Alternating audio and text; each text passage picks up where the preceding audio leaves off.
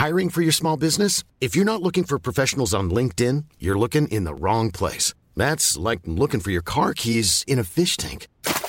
LinkedIn helps you hire professionals you can't find anywhere else, even those who aren't actively searching for a new job but might be open to the perfect role. In a given month, over 70% of LinkedIn users don't even visit other leading job sites. So start looking in the right place. With LinkedIn, you can hire professionals like a professional. Post your free job on linkedin.com/people slash people today.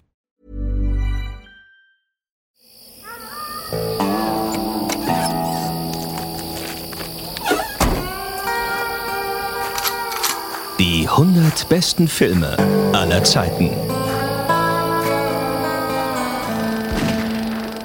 Da schwingt so ein bisschen Tarantino immer mit, finde ich. Sagst du, sagst du es jedes Mal?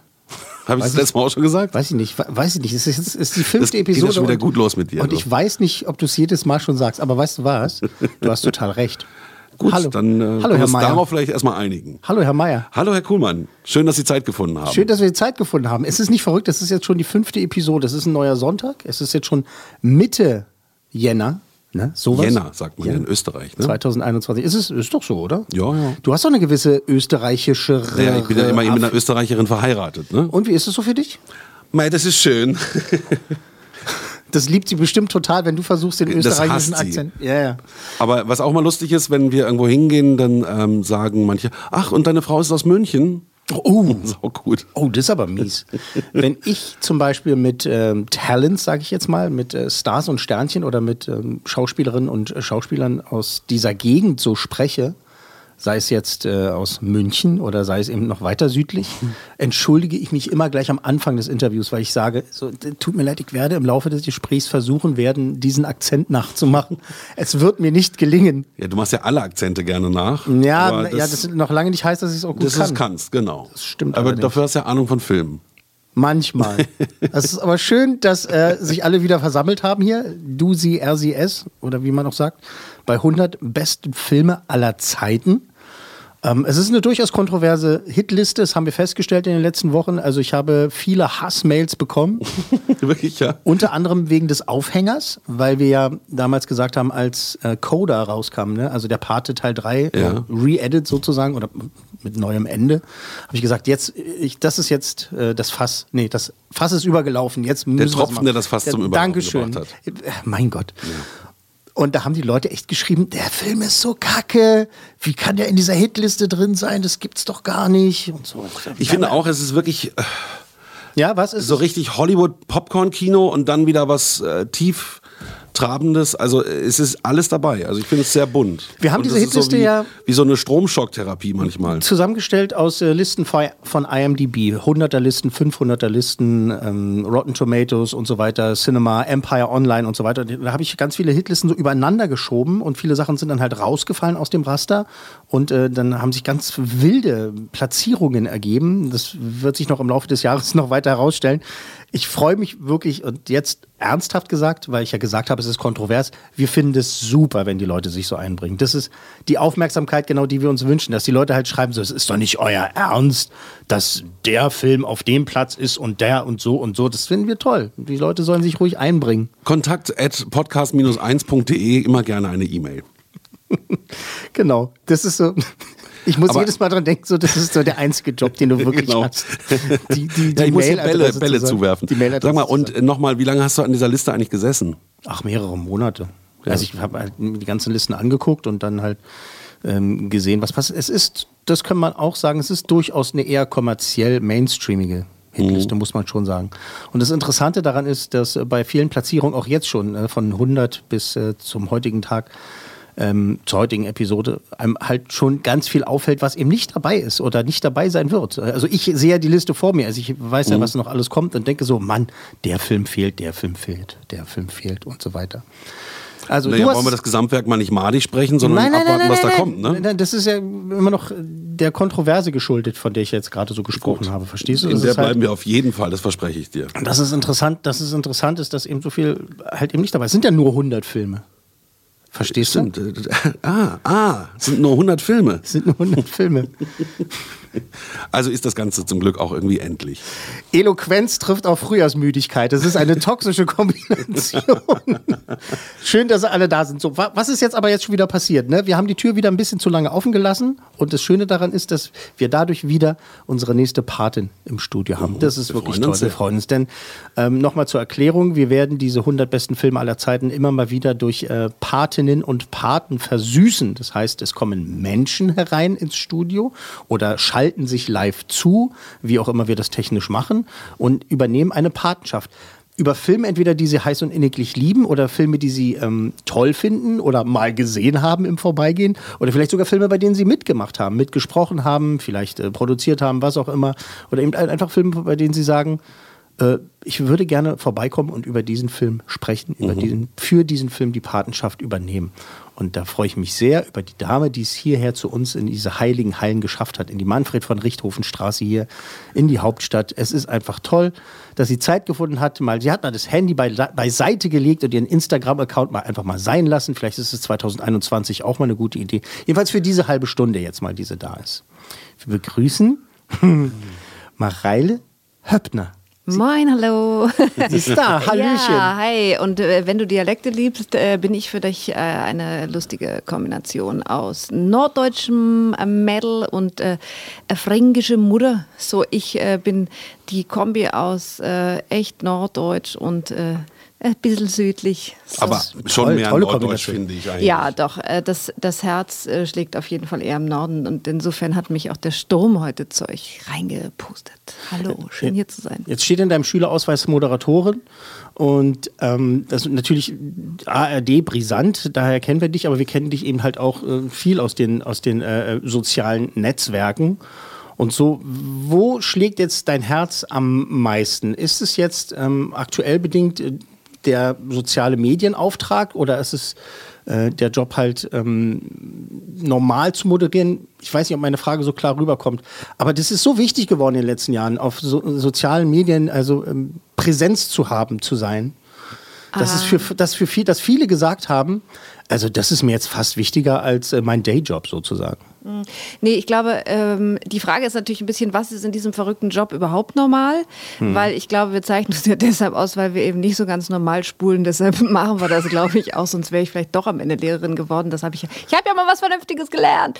So, äh, und dann stehe ich doch am Ende hier. Nee, also für mich ist das ein, äh, darf man nicht falsch verstehen, weil es ja viele Menschen gibt, die das echt beruflich machen. Für mich ist es ein zauberhaftes Abfallprodukt äh, meines täglichen äh, Lebens und Daseins. Und ich nutze das, ähm, wenn ich zum Beispiel wie äh, heute hier bin, ähm, um auch ein bisschen Reklame zu machen, wenn ich Dinge gut finde, Menschen gut finde und Sachen gut finde. Äh, und äh, ich kann das auch nutzen, um zu trommeln für Sachen, die vielleicht noch gar nicht so groß und bekannt sind, kann es aber auch nutzen, um so ein bisschen Kontakt zu knüpfen zu denen, die schon lange den Sachen folgen, die ich mache.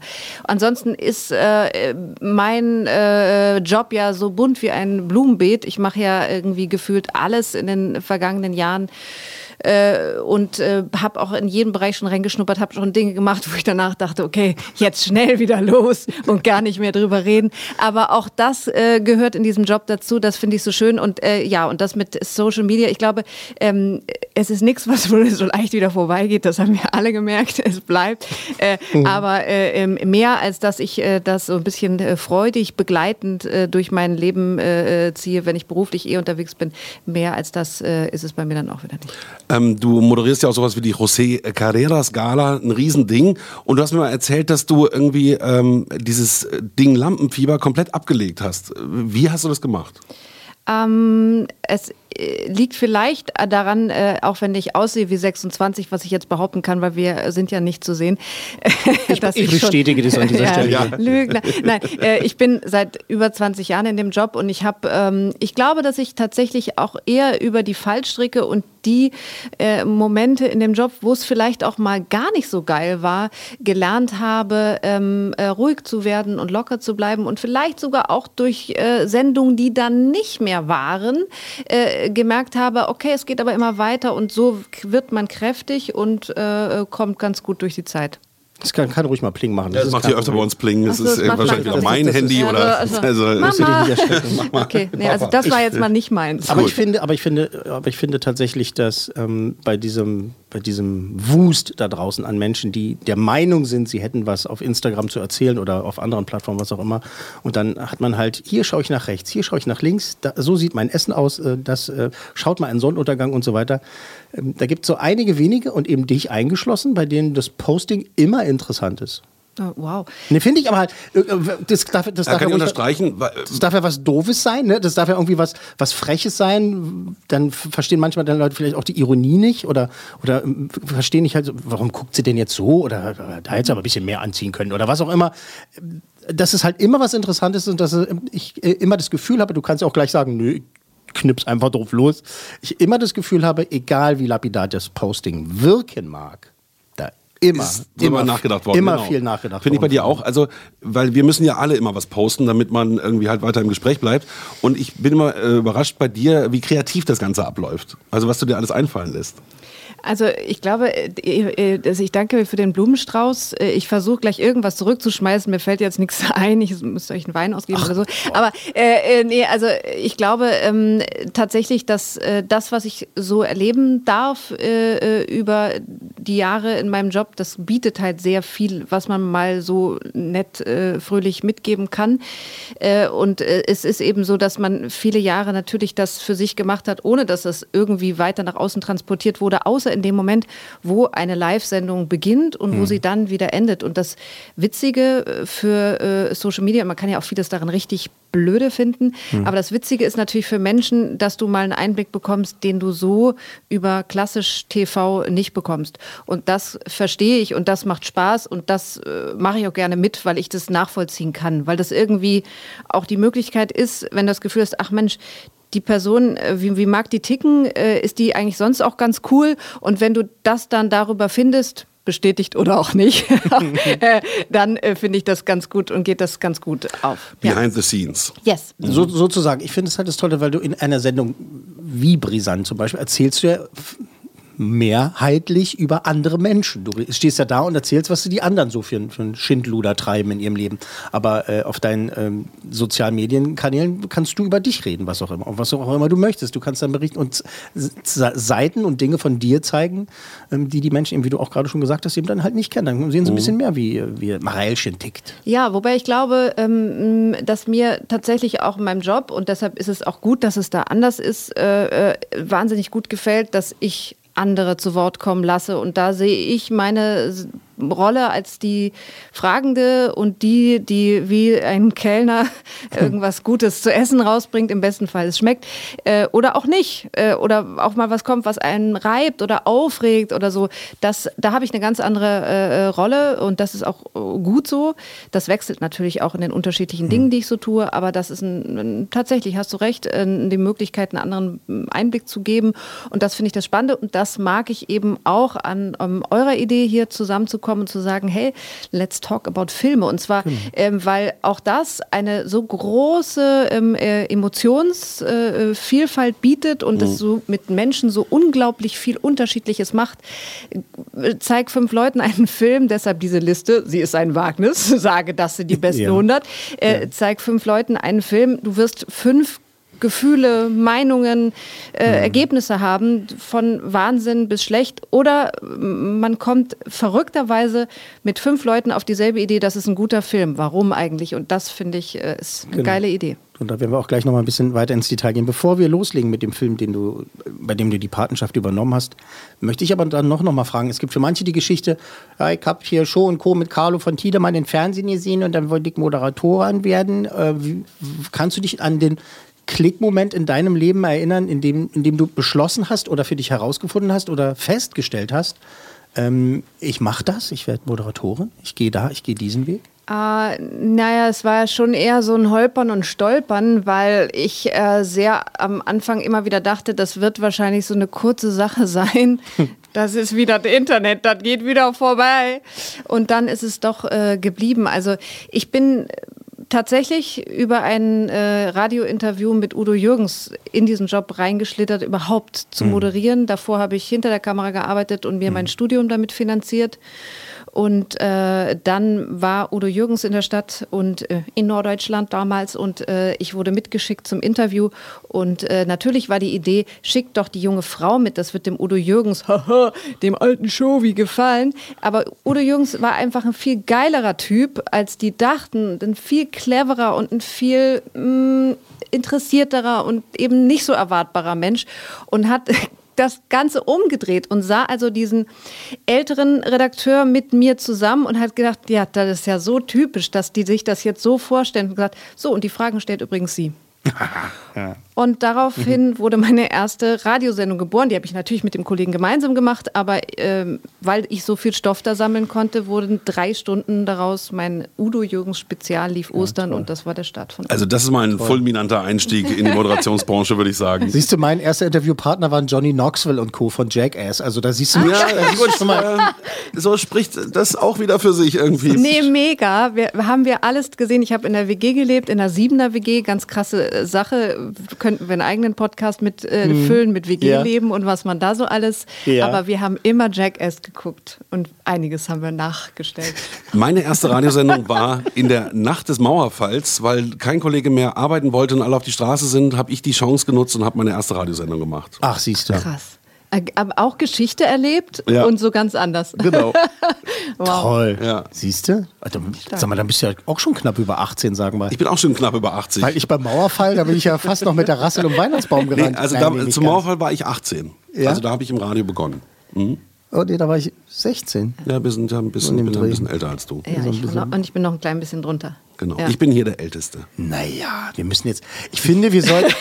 Schnell ablenken. Komm, lenk, ich, lass mal über Filme reden. Ich finde halt einfach, ich finde halt einfach, wir sollten auch den, äh, den Twins einfach hier mal eine Chance geben in diesem Podcast. Deswegen haben wir Mareile eingeladen. Ja, danke schön. Ja. Die, die, aus, die aus irgendwelchen Gründen mit Fabian Meyer befreundet ist. Wie hast wir kennen uns schon Ewigkeiten. Ja, deswegen. Wir haben letztens im Podcast über Lost gesprochen.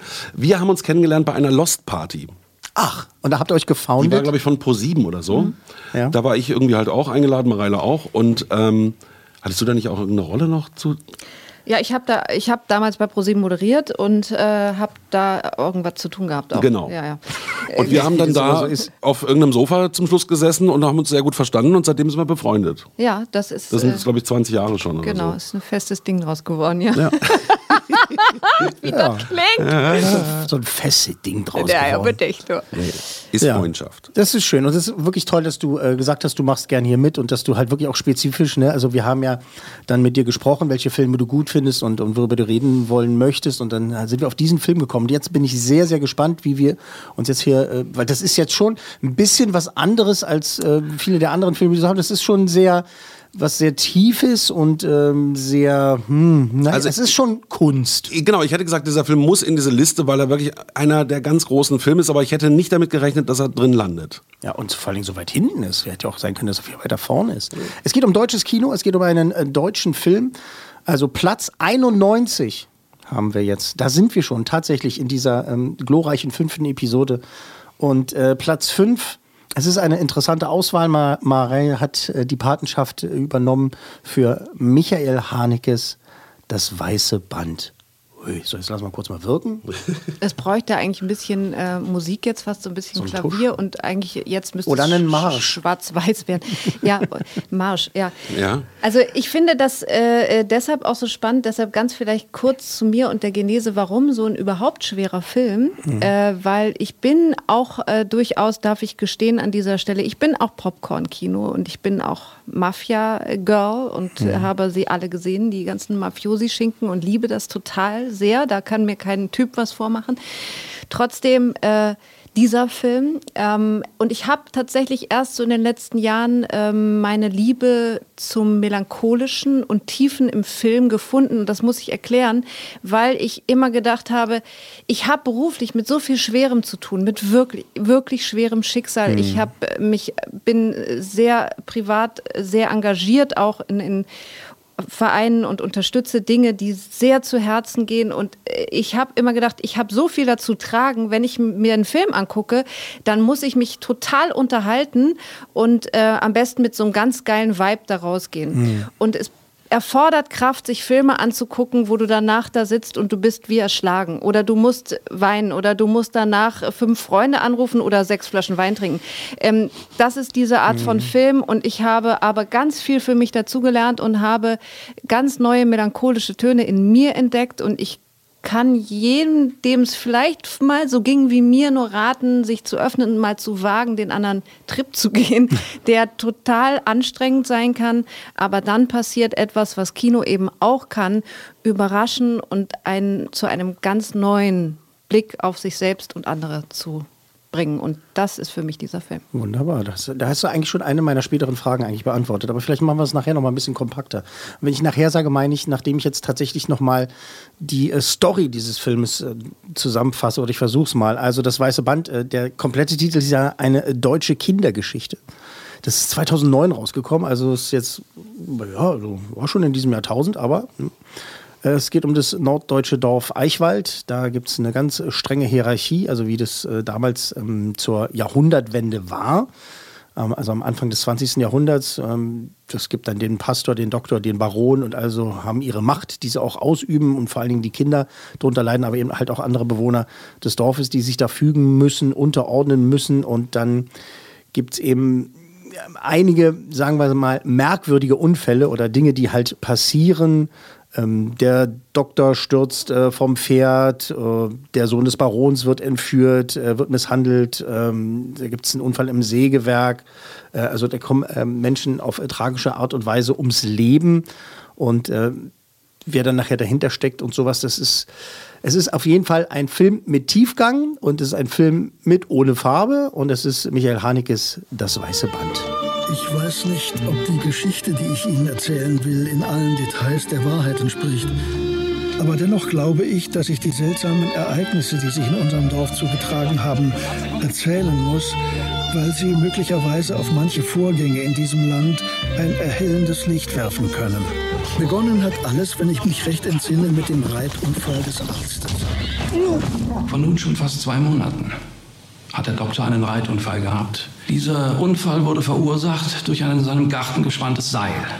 Wir alle wissen, dass diejenigen, die für die schweren Verletzungen meines Sohnes, wie für die des Doktors verantwortlich sind, hier, unter uns, in diesem Raum sitzen. Im Dorf zurück entschloss ich mich, der Sache nachzugehen. Ich habe das Gefühl, er verschweigt etwas. Was?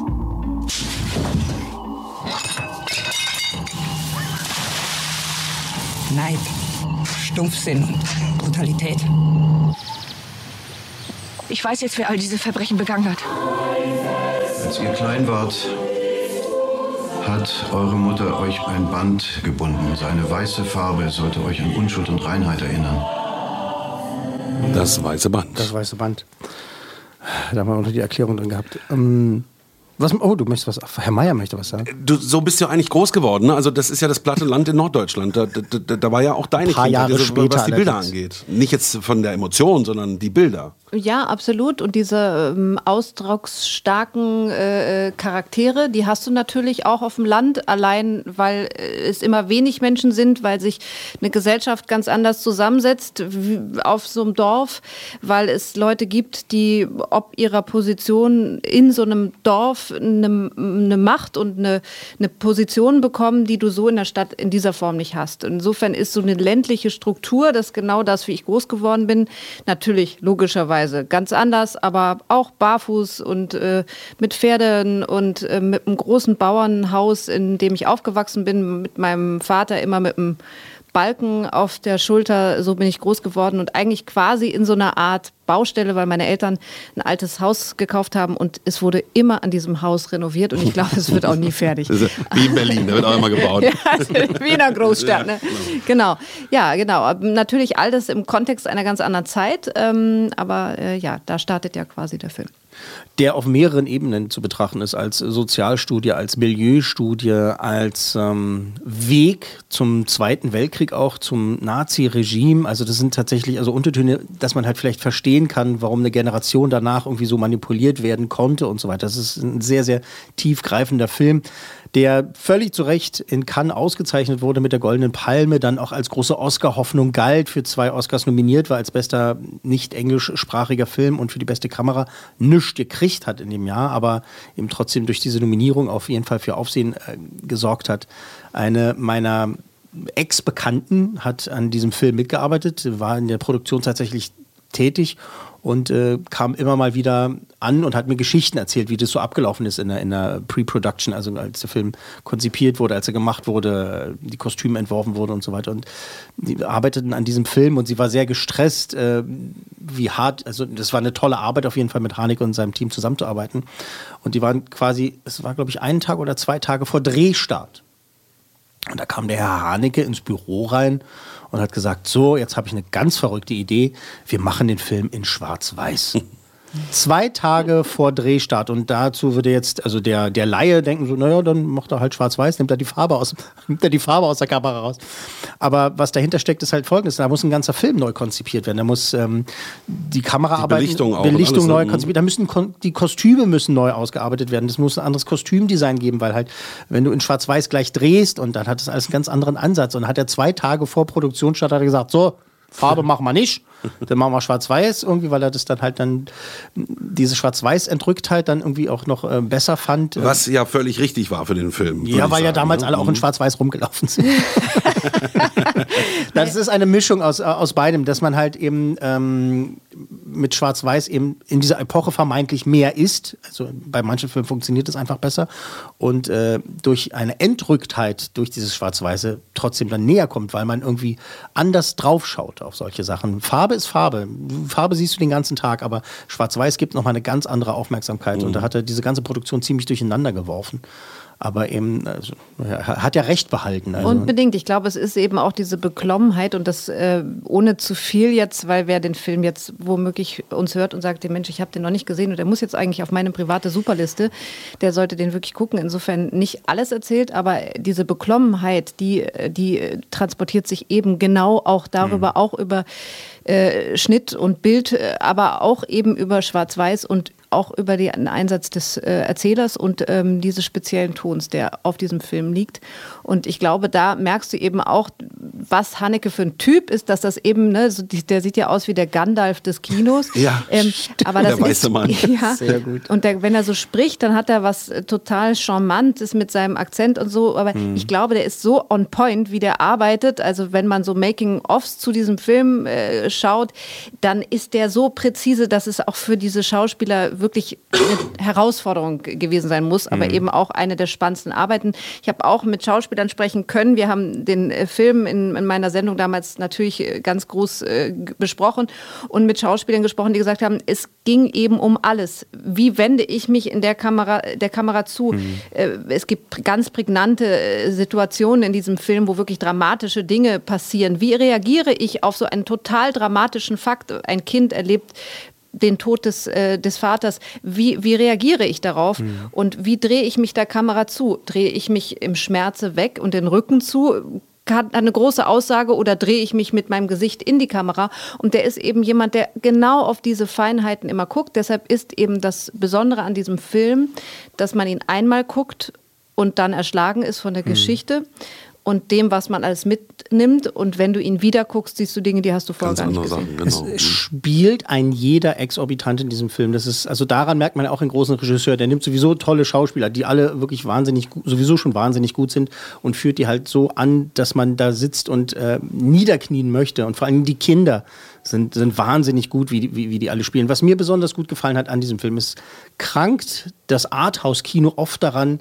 ähm, vordergründig auch Arthouse sein zu wollen und zu sein. Also man sieht einen Film, das muss dann, das kann auch eine Netflix-Produktion sein. Da schreit dann jede Szene, gebt uns Preise, schaut, wie toll wir sind, was wir hier für tolle Szenen haben, was wir hier für tolle Schauspieler haben und wie wichtig wir doch alle sind. Und das stört mich manchmal, das nimmt mich manchmal aus Filmen raus, weil ich denke so, ja, ihr spielt es ganz toll, aber äh, okay, okay, ihr wollt Preise. Ja, der 100. Nazi-Stoff, der erzählt wird, weil man Was weiß, auch immer. das ist in Hollywood natürlich eine große Nummer und genau. Aber und dieser Film, und entschuldige, entschuldige, und dieser Film hat es für mich geschafft, eben, das waren die ganze Zeit Szenen und eine Geschichte, die erzählt wurde. Und ich hatte ganz schnell nicht mehr das Gefühl, einen Mhm. Film zu schauen. Und das fand ich faszinierend, weil wie die, wie die Texte rübergebracht wurden, wie, wie die Szenen, wie du ja gesagt hast, wie die Szenen gespielt wurden. Das sind ja Sachen, die dem normalen Zuschauer gar nicht auffallen. Aber eine Szene dann völlig anders hätten werden lassen können. Wie, wie das Beispiel, das du genommen hast, mit wo drehe ich mich hin, wo schaue ich hin in diesem Moment, wende ich mich ab oder wem wende ich mich zu und so weiter.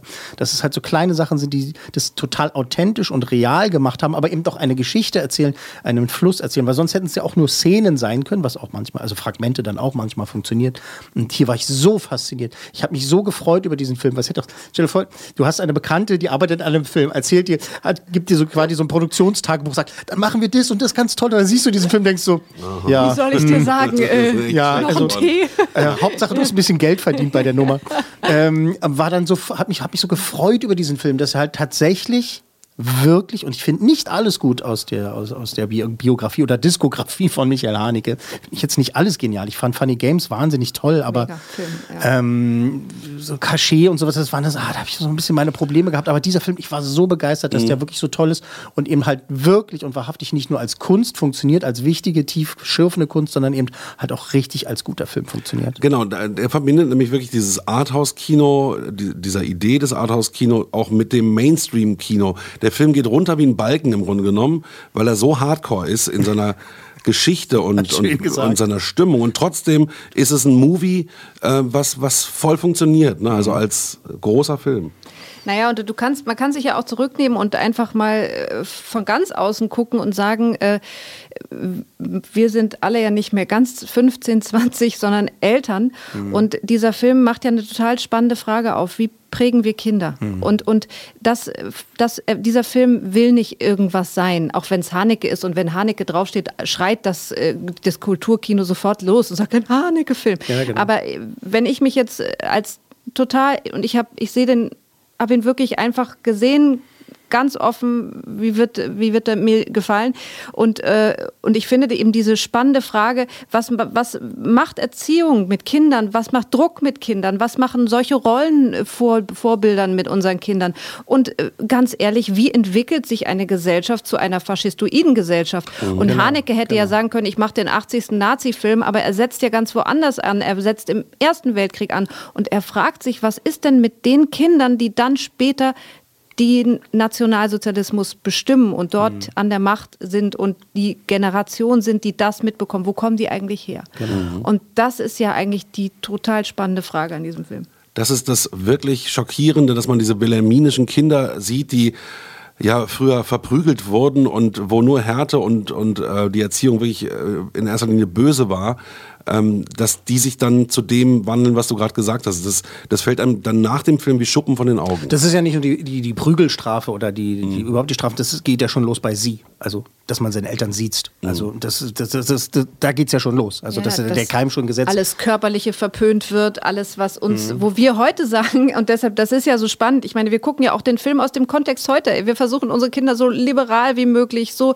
selbstständig wie möglich zu erziehen. Wir versuchen da kleine Geschöpfe ernst zu nehmen in Bedürfnissen und äh, sind ja eher so overprotected Eltern, dass wir uns manchmal Mhm. fragen müssen, ey, ist das cool, wenn wir jetzt eine Schaukel auch noch absichern mit Schaumgummi, damit das Kind nicht rausfällt. Mhm. Und dazu zum hundertprozentigen Kontrast. Und wenn man überlegt, klar, es ist ein paar Jahre her, aber es ist auch noch nicht so lange her. Das sind noch Menschen, die sind aus unserer Generation in unseren Fotoalben mit drin. Ja? Äh, und da passiert genau das Gegenteil. Kindern wird aberzogen, gefühlig zu sein, eigenen Charakter zu entwickeln, ähm, Mitgefühl zu entwickeln, äh, sondern äh, es ist eine Distanz zwischen Eltern und Kindern, wie sie größer nicht sein könnte und das innerhalb, und jetzt muss man sagen, fast so wenigen Jahren wir in so eine ganz andere Rollenverständnis von Eltern und Kindern gekommen sind, Mhm. das finde ich hochspannend und das zeigt dieser Film so feinfühlig und so eindrücklich, wie, wie in dieser kurzen, dann ist es doch nur eine kurze Zeit, wir Kinder ganz anders erzogen haben. Und zwar zu einer Härte, dass eben auch daraus sowas entstehen konnte, wie Gewalt. Mhm. Wir kommen äh, da, damit auch schon irgendwie so Segway-mäßig in, äh, in, in, den Interview-Teil, denn es gibt immer diese sieben Fragen, die ich dann immer stelle, wobei du die meisten davon auch schon, schon beantwortet hast. Denn die erste Frage ist, warum ist es für dich einer der besten Filme aller Zeiten? Ich weiß nicht, also du hast schon ein sehr eloquentes Intro gehabt äh, dazu, warum dieser Film so wichtig ist und vielleicht in diese Liste gehört, aber hast du vielleicht noch irgendwas, was du dem zu, hinzufügen würdest oder möchtest? Ich mache es vielleicht jetzt einfach mal kurz, weil ich glaube, dass es ein Film ist, aus dem man ganz viel mitnehmen kann, auch in, in unsere Gesellschaft heute, wenn wir uns fragen, warum warum manche Dinge sich entwickeln, wie sie sich entwickeln, woher kommen, kommt Gewalt aus Menschen, mhm. die wir vielleicht von denen wir gar nicht erwartet haben, dass sie so ticken könnten. Und äh, das ist ein Film, glaube ich, aus dem man ganz viel mitnehmen kann, aber auf jeden Fall sollte man an dem Abend sich nichts mehr danach vornehmen. Oder, oder danach noch Dumbo schauen oder, oder vielleicht in, in, den Zirkus gehen oder irgendwie sowas. Ja. Aber dann Aber, bitte mit rosanen Luftballons und Popcorn. Genau, ich weiß genau, was du meinst. Vielleicht sollte man ihn nicht als, als letztes Event des Tages irgendwie jetzt da anlegen. Vielleicht hat man danach, kann man danach noch einen schönen Spaziergang machen. Ja, oder? also schlafen kann man danach nicht direkt. Nee, nee das stimmt. Mhm. Es, ist immer noch, es gibt immer noch Menschen, die diesen Film nicht. Der ist auf dieser Liste bei vielen Menschen, äh, muss ich noch sehen. Bei ganz vielen. Ich habe mich mit vielen Leuten unterhalten und das ist einer dieser Filme, der bei den meisten mit drauf ist. Das Weiße Band, du habe ich bis heute nicht gesehen. Das ist aber das, was ähm, Mareile vorhin zu Anfang sagte, dass man ja gerne sich lieber unterhalten lässt, als sich einem schweren Thema zu stellen. Und mhm. das kann dieser Film natürlich ganz besonders. Man sollte aber keine Angst davor haben, weil er nimmt einen mit auf eine Reise. Ja, ja das tut er durchaus. Aber ich kann das auch wirklich verstehen, dieses, was, was du vorhin gesagt hast, ne? Das, man hat so viel mit so vielen schrecklichen Geschichten zu tun äh, in der Arbeit oder im Leben halt auch, dass auch ich als Filmexperte, sage ich jetzt, bin ich aber offiziell auch wieder noch. Ähm, Deshalb ganz, bin ich doch hier. Ja, ganz, ganz oft, ganz oft gedacht habe, ich habe jetzt nicht schon wieder Lust, irgendwas bleak mäßiges da auf der, auf der was Tristes und wirklich Schlimmes oder Deprimierendes. Das ist, mag ja ein toller Film sein und toll gespielt, aber ich, dann hätte ich jetzt dann doch gerne irgendwie Transformers 7. Dumbo Teil bis 8. Dumbo 1 bis 8. Aber, aber dann ist dann ab und zu so ein Film auch äh, wichtig und nötig. Und wenn er so gut ist wie das Weiße Band, dann nimmt man den halt auch gerne. Und, und dann stellt man sich dem, aber eben, wie du das auch so richtig gesagt hast, dass man danach eben wirklich erstmal fertig ist, wenn man sich diesem Film hingibt. Man kann den auch beim, beim Kartoffeln schälen in der Küche laufen lassen, Glaub auf dem Handy und dann hat man nichts davon. Ja, klappt, glaube ich dann nicht. Wenn man, also das ist ein ja. Film, den kann man nicht einfach laufen lassen am Sonntagnachmittag. Aber hättest du jetzt gesagt, okay, wir sind am Platz 1 angekommen, das weiße Band ist auf Platz 1, hätte ich auch unterschrieben, weil das ist ein so herausragendes Werk, das muss man einfach sagen. Das ist, äh, ja, aber du weißt, was ich meine, ne? Ich würde jetzt dann doch noch mal zum Fenster ja. gehen und es schließen, weil du lehnst dich ziemlich weit raus, finde ich, an dieser Stelle.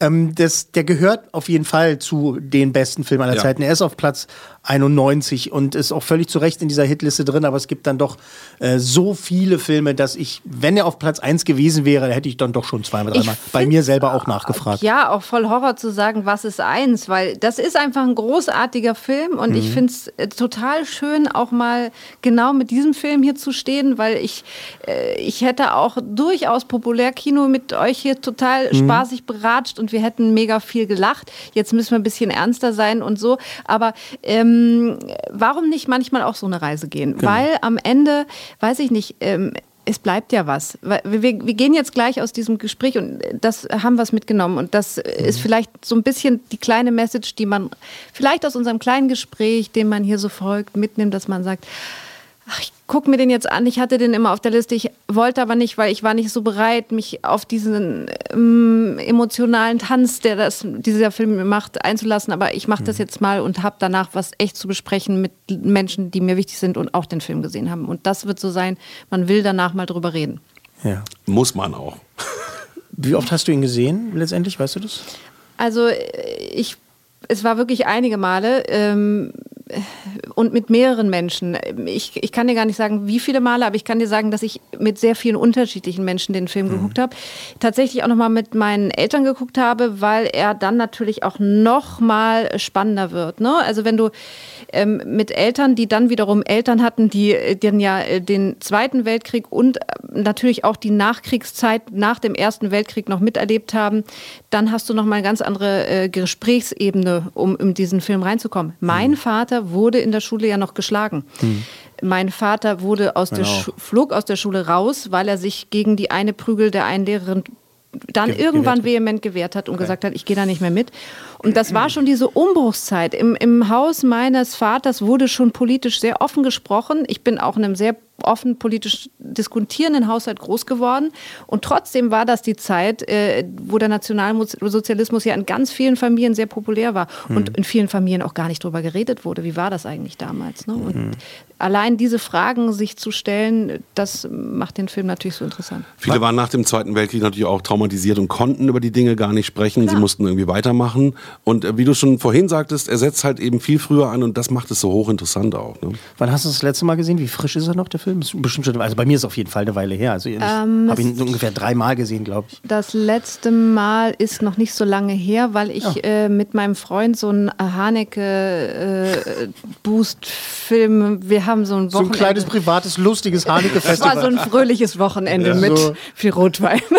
nee, also war, wir hatten einen und dann waren wir so dran und dann haben wir mal wieder Haneke viel geguckt. Aber das, danach mussten wir viel spazieren gehen. Ich wollte gerade sagen, da hast du hab, hab ein Triple-Feature gemacht. Cachet, Funny Games und das weiße Band. Und dann so, okay, ich will nicht mehr weitermachen. Könntest du dann, könntest du dann aber jetzt vielleicht sagen, und das ist halt eine meiner Fragen, die ich dann immer stelle, ähm, was so deine Lieblingssequenz oder Szene vielleicht äh, ähm, des Films ist? Ich glaube, äh, für mich ist sind die entscheidenden Szenen die, wenn die Kinder mit dem Vater ins Gericht gehen und sich mit dem Vater besprechen. Und mhm. es, ähm, es gibt da ein paar neuralgische Situationen, wo die Kinder sehr direkt mit dem sehr strengen Vater im Gespräch sind. Mhm. Und ähm, ich bin als Mutter so bekümmert in diesen Gesprächen und auch äh, man kann nicht anders als furchtbar mitweinen, aber mhm. du bekommst eben da schon mit, wie sich in diesen Kindern der Kern total wandelt. Und äh, das muss ich sagen, sind für mich die totalen Gänsehautmomente. Das ist wahnsinnig interessant, weil ich habe ich hab ihn sehr lange nicht mehr gesehen und ich habe inzwischen drei Kinder. Und ich bin gespannt, wie der jetzt dann nochmal, also ich habe damals schon viel davon mitgenommen, aber wenn ich jetzt nochmal als mhm. dreifacher dreifacher Mädchenvater übrigens. Ähm, wow. Diesen Film. Dankeschön. Haben Sie ich, auch andere ja, uh, Habe ich, hab ich, mit hab ich mit einfließen lassen, um noch so, ja, wollte ich mir nochmal abholen. ähm, bin ich auch nochmal gespannt, wie diese, diese Art Film dann nochmal für mich. Es gibt ganz viele Filme, die ich als, als Nicht-Vater gesehen habe und die ich inzwischen als Vater gesehen habe und die wirklich einen ganz anderen Impact hatten. Und deswegen bin ich gespannt, wie der dann auf mich wirken würde. Gibt es was an diesem Film, quasi einen Makel? Gibt es etwas, das dir nicht gefällt? Muss nicht sein? Mm, nee fällt, nee, fällt mir jetzt tatsächlich überhaupt nichts so ein, wo ich sagen würde, mag ich nicht. Weil dann mhm. bin ich auch, da bist du der Kinoexperte, da würde ich immer sagen, du könntest sowas sagen. Da nehme ich mich zu sehr zurück und sage, ich bin Zuschauer. Ich äh, finde einfach vieles sehr gut gemacht und sehr mhm. genial. Ich finde, dass die Schauspieler wahnsinnig gut sind und, ähm, und ja, Musik und, und all, dieser Erzähler, der einen da durch das äh, mhm. Stück trägt. Ich finde das saumäßig gut gemacht und ich mhm. würde mich da bei allem weiteren zurückhalten, weil dafür fehlt mir einfach die Ahnung. Ich bin am Ende der Zuschauer und ähm, äh, ziemlich begeistert tatsächlich. Ach, das muss ja nicht mal was Technisches mhm. Gewesen sein. Und wir haben auch viele Filme, bei denen halt einfach einem kein kein Makel einfällt. Das ist einfach nur. Nach fünf manchmal, Minuten sieht man oben im Bild das Mikrofon. ich meine, ich meine ja nicht mal das Mikrofon im Bild, sondern vielleicht auch mal. Es gibt ja dann auch andere Filme, wo man halt sagt, also diese Wendung hat mir nie gefallen bis zum heutigen, ja, zum heutigen Tag. Ja, das kenne ich durchaus so Filme, ja? äh, absolut von Filmen, wo man davor sitzt und oh Mann, bis dahin war es geil. Mhm. Ich, ich äh, zum Beispiel kann ganz oft äh, bei Filmen schon voraussagen, äh, wie was weitergeht. Das mhm. nervt mich mhm. brutal. Also ja, wenn ich, wenn ich sage, oh Gott, die Person ist jetzt nur erschaffen worden, damit sie der Konterpart mhm. von der ist und das wird sich gleich so und so auflösen und der und der ist natürlich jetzt der Vater. Oh, dann bin ich super das, genervt mh, und dann ja. bin ich auch ein ganz schlechter Beigucker auf dem Sofa. Also da kann okay. man mich so hassen. Ich bin guter Beifahrer, aber ich bin ein mieser Beigucker bei Filmen, wenn ich schon weiß, wie es weitergeht. Oh, da will man nicht mit mir schauen, weil da, da laufe ich genervt rum, sage, oh, das, bisher ist mir gut gefallen, aber jetzt, ich. nee, also das bin ich ganz furchtbar. Äh, aber es ging mir bei dem Film nicht so. Da bin, ich, da bin ich aber jetzt sehr vorsichtig bei dem Film, den wir dann demnächst mal zusammen gucken. Wir haben das ganz aktuell zuletzt gehabt, jetzt äh, letztes Jahr bei äh, The Midnight Sky von, von, George, von und mit George Clooney. Das war ein Film, da habe ich da gesessen und da war also auch so, dass einem Szenen gezeigt wurden oder Charaktere gezeigt wurden, wo ich gesagt habe, das ist doch jetzt nur um, um, uns dahin und dahin zu führen. Und dann war es auch genau. Und dann mm. bin ich auch so, dass ich hasse es dann, wenn ich recht habe. Das macht also, so, oh Mann, ey, danke. Nee, also natürlich sind, weil wir auch viele Filme gesehen haben, immer noch die besten Drehbuchautoren die, die es schaffen, nochmal eine Wendung herbeizuführen, mit der man wirklich nicht gerechnet hat. Ne? Mm. Also Filmsprache gibt es ja, aber sie darf wirklich nicht abgedroschen sein. Na, oder ich weiß es. Wenn ich, ich, wenn ich weiß, äh, ich gehe ins Popcorn-Kino, ich bin nicht böse mit Popcorn-Kino. Null. Nee. Ich mag das auch. Ich, ich, ich freue mich, wenn wir endlich wieder großes Kino haben und alle gemeinsam da sitzen können. Und dann gucke ich mir gerne auch mal so einen Scheiß an. Und ich weiß Mhm. ja auch, dass das dann so ist. Und dann, Ja. äh, das, das ist total in Ordnung. Ich, das ist keine Produktenttäuschung für mich. Ja, genau. weiß ich ja, was kommt. Nee, aber ein Film, der sagt, ich will ein geiler Film sein. Genau. Und dann kommt so blöd um die Ecke, dann finde ich es blöde. Genau, genau. V bin ich völlig bei Ja, dir. und das halt ich auch. ein, manchmal macht es einfach Spaß, das Hirn am Eingang abzugeben und äh, manchmal macht es halt eben Spaß, noch mal ein bisschen extra Hirn vorher mitzubringen und so. Und dann, wenn man dann, enttäuscht, wenn man dann enttäuscht wird, Dann ist man sehr enttäuscht. dann ist man wirklich sehr Ja, enttäuscht. Dann ja. ist die Und Fallhöhe sehr, Plötzlich sehr, sehr redet man dann über Kino-Eintrittspreise, was man sonst nie tut und so. so insofern. Oh.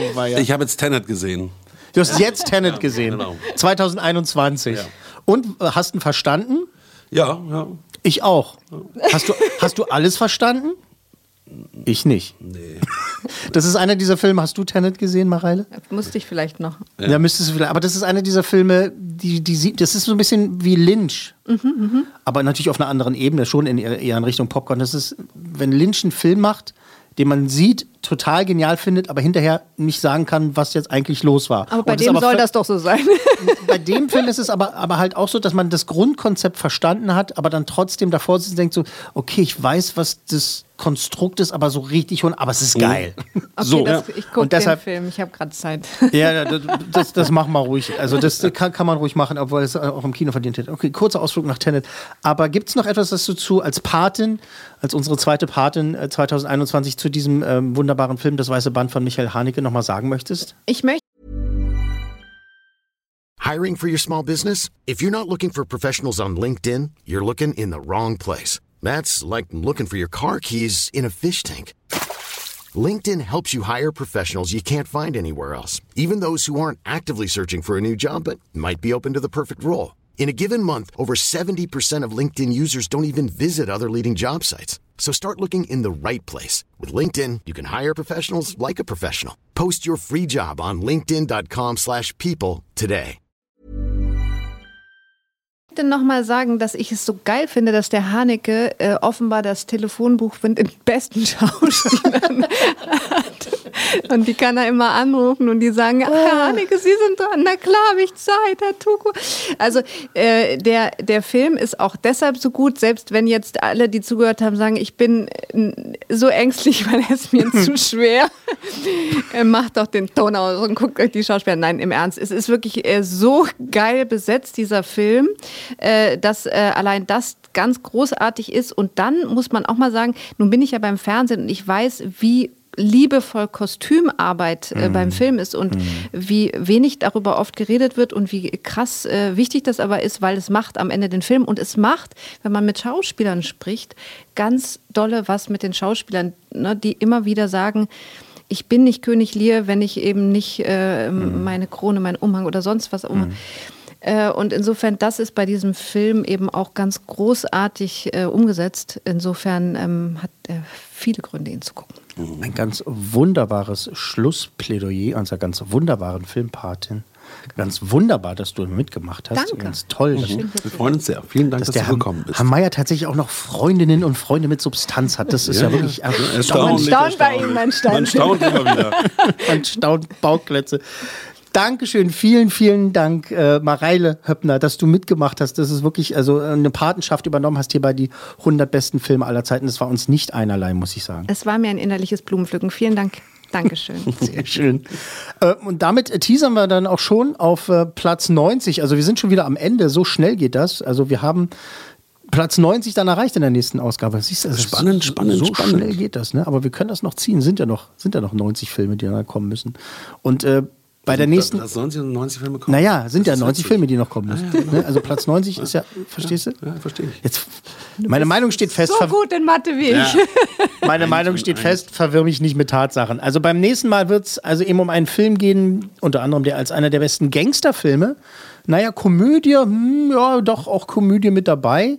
Äh, gilt als einer der besten Gangsterfilme mit einem wirklich wahnsinnig zufriedenstellenden Ende, muss man einfach sagen. Weil das, was da abgezogen wird von diesen Herren, ich darf nicht zu viel spoilern, das ist wirklich sehr zufriedenstellend und hat wirklich eine der extremsten Ohrwurm-Melodien in einem Kinofilm überhaupt und ähm, da freuen wir uns sehr in der nächsten Ausgabe. Das war die 100 besten Filme aller Zeiten. Eine Podcast 1 Produktion.